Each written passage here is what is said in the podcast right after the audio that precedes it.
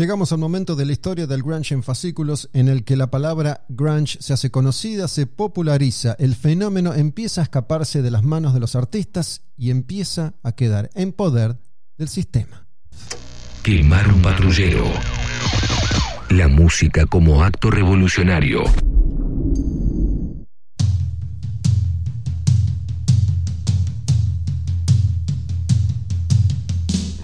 Así las cosas, me llamo Gustavo Olmedo y estoy nuevamente aquí para contarles cómo avanza y evoluciona la historia del grunge en Seattle. Las bandas ya firman contratos, ya editan discos, empiezan a girar no solo por Estados Unidos, sino también por Europa.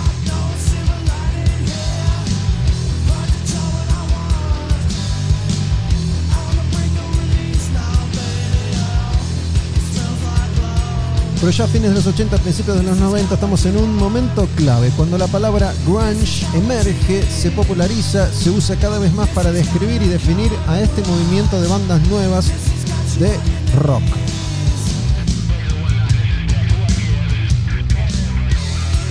La palabra grunge empieza a usarse en los medios para describir el sonido de Seattle. Un periodista de Melody Maker, una revista inglesa, viaja de Inglaterra a Seattle para escribir sobre la escena y publica el artículo que habla de Sub Pop, el sello y Matt Honey, la banda, provocando que la pelota del grunge empezara a rodar en el mundo.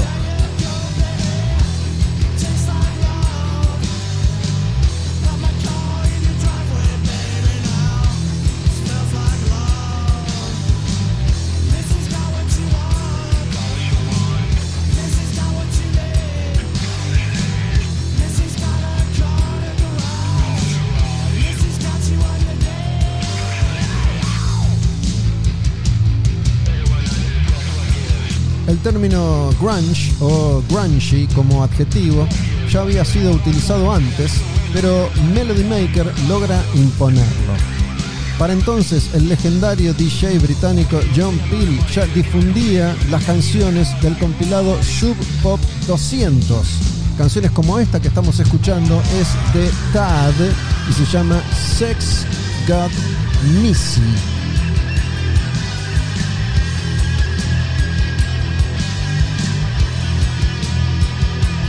John Peel es toda una leyenda, estuvo al aire durante décadas difundiendo siempre artistas under antes de que lograran la consagración.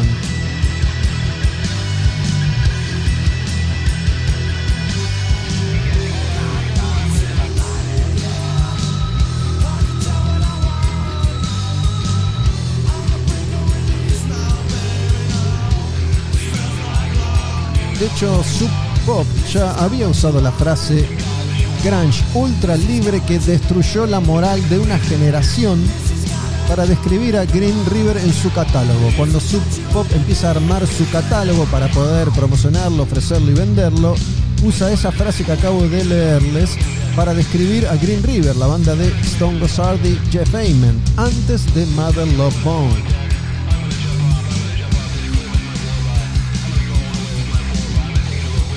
Lester Banks célebre crítico de discos, utilizó la palabra grunge en la revista Rolling Stone en los 70. Una vez que esta palabra empieza a popularizarse, empiezan a rastrear los inicios. ¿Quién dijo primero? ¿Quién usó primero el término grunge?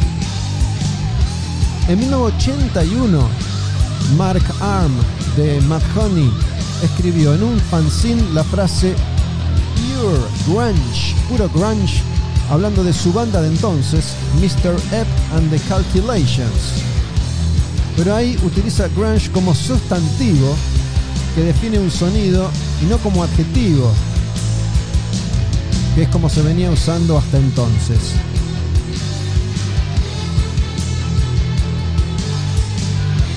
Esta primera canción que estamos escuchando en este nuevo episodio de Quemar un Patrullero, seguimos con la saga El Grunge en fascículos, se llama Sex Got Missy, es de Tad. Y vamos con otra canción que es de Soundgarden y está en ese Sub Pop 200, se llama Sub Pop Rock City.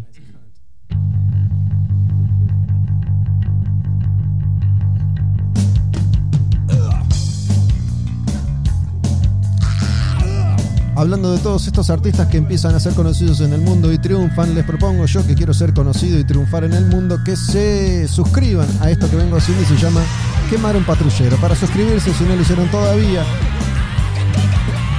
simplemente tienen que ir al link que está en eh, mi cuenta en Instagram, Olmedo Bus, en la bio, también está en la bio de la cuenta Quemar un patrullero en Instagram Cliquen ahí y siguen unos pasos muy fáciles. Suscribirse a Quemar un Patrullero por medio de Mercado Pago. Es muy simple y es muy fácil. Y de esa manera pueden colaborar para que esto, como Sub Pop, como Nirvana, como Soundgarden, como Alice in Chains, como Screaming Trees, como Matt Honey, como Tad, crezca y sea cada vez más importante. Quiero tener problemas de fama y de fortuna, de drogas y de alcohol. Quiero vivir la vida de una estrella, así que si se suscriben, me ayudan a ese mi lento, pero interminable camino al éxito.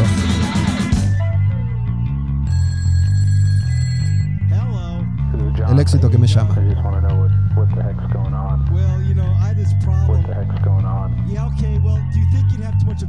Poco después de la publicación de este artículo en Melody Maker, Matt Honey hizo su primera gira europea, compartiendo algunas fechas con Sonic Youth. Para muchos ese sonido, que empezaba a ser llamado grunge, empieza a consagrarse en 1989 durante un festival llamado Lame Fest, en el que se lanzaba oficialmente Bleach de Nirvana. En ese festival tocaron, además de Nirvana, Tad y Matt Honey. Con tickets agotados, Nirvana era entonces un cuarteto con Kurt Cobain, Chris Novoselic, Jason Everman en la otra guitarra y Chad Channing en batería.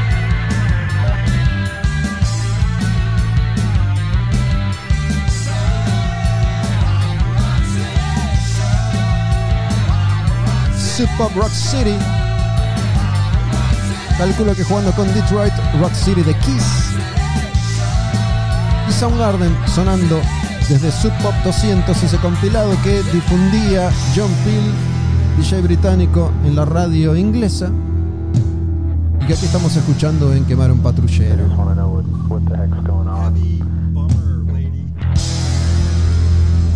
No sé si se acuerdan que en Detroit Rock City del disco Destroyer de Kiss. Hay una grabación, una familia que está hablando, que está cenando y alguien después se sube a un auto, pone una canción y se estrella y choca y la canción termina con el choque si no recuerdo mal. Tendrá esta comunicación telefónica que estamos escuchando ahora y estos efectos de sonido que ver también con esa canción de Kiss, Sub Pop Rock City, Soundgarden. Y esta otra canción es de Green River y se llama Hanging Tree. Escúchala.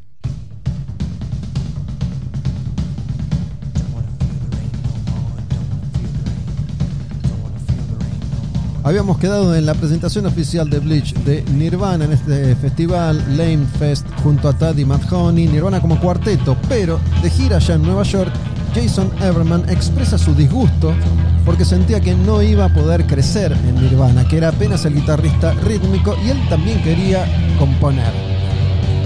Ahí mismo pensaron en dejarlo tirado y seguir la gira, pero finalmente los convencen y vuelven juntos a Washington.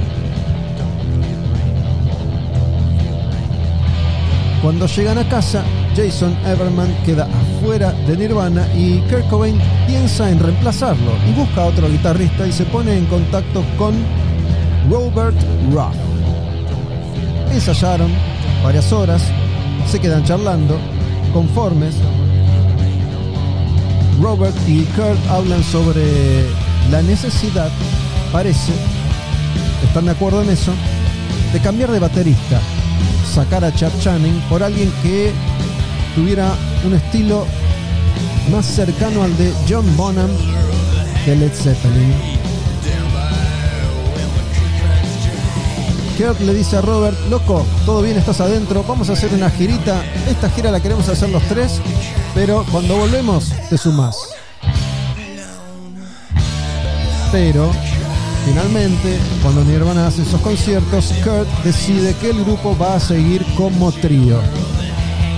Por la vuelta de la vida y de los acontecimientos, Robert Ruff, que no se suma a Nirvana, termina armando el grupo Truly con Hiro Yamamoto de Soundgarden, quien se va de la banda cansado de las giras y las exigencias de la discográfica AM multinacional que quería hacerlos tocar sin parar durante meses y meses y quería venderlos y promocionarlos y marketingarlos como heavy metal y a él no le gustaba el heavy metal.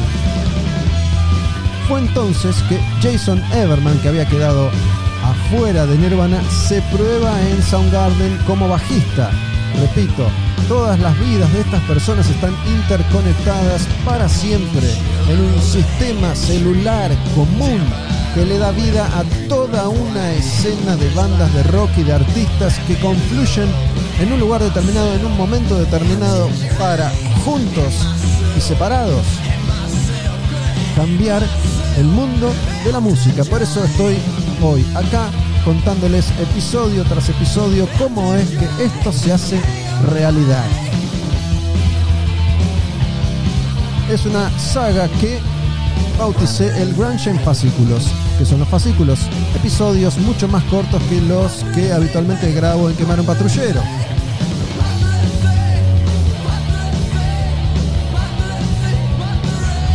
Los publicados hasta ahora están ahí disponibles en plataformas digitales. Solo tenés que scrollear un poco hacia abajo y hacia arriba y buscar para seguir cronológicamente esta historia, que es algo que recomiendo.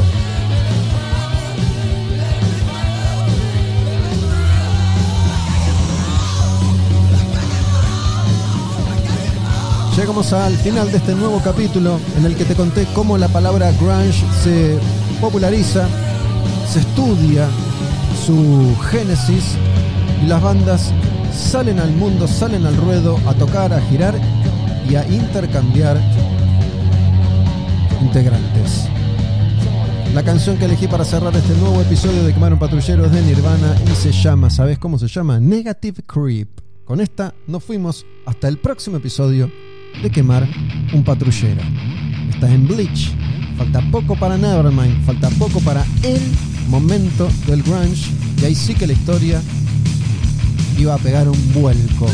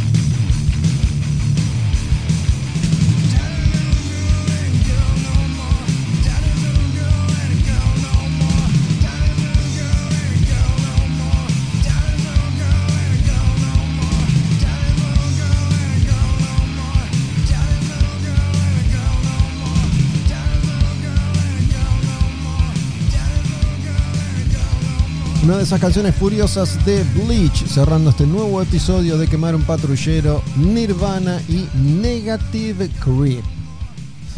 Quemar un patrullero. La música como acto revolucionario.